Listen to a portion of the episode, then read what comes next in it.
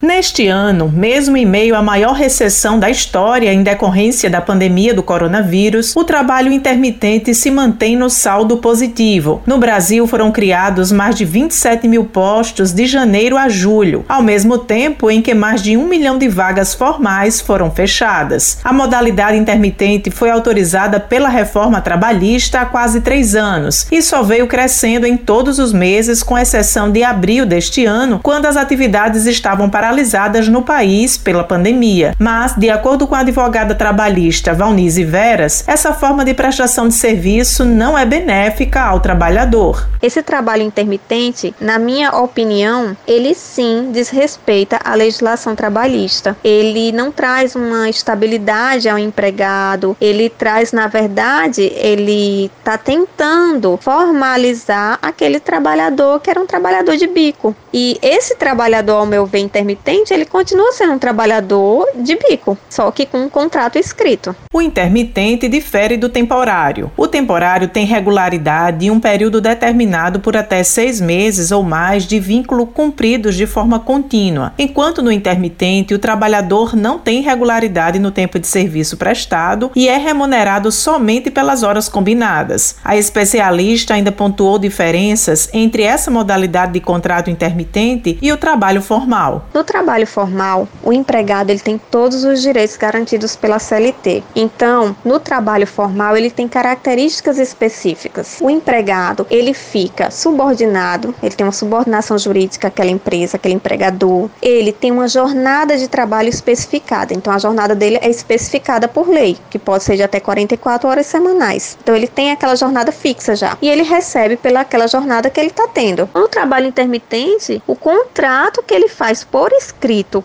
com o empregador é que vai estabelecer qual vai ser o valor da hora de trabalho, que também não pode ser inferior ao valor do salário mínimo. A principal diferença que eu poderia dizer para você é a questão da continuidade, onde existe aquela jornada de trabalho vinculada não eventual do trabalhador formal, enquanto não é existente isso no trabalho intermitente. O setor de serviços lidera em número de contratações de trabalho intermitente, seguida do comércio, construção e indústria. E a advogada destacou o que o trabalhador deve estar atento na hora de assinar com o contratante por meio dessa categoria. Quando o trabalhador ele vai fechar um contrato de trabalho intermitente, ele tem que estar atento ao tipo de contrato. Por exemplo, o contrato dele tem que ser escrito e nesse contrato dele escrito, há uma alternância de períodos de prestação de serviço e de inatividade, como eu havia falado. Então, o contrato de trabalho tem que ser escrito e lá tem que estar previsto o valor da hora que ele vai receber pelo período parcial, né, entre aspas, que ele vai trabalhar.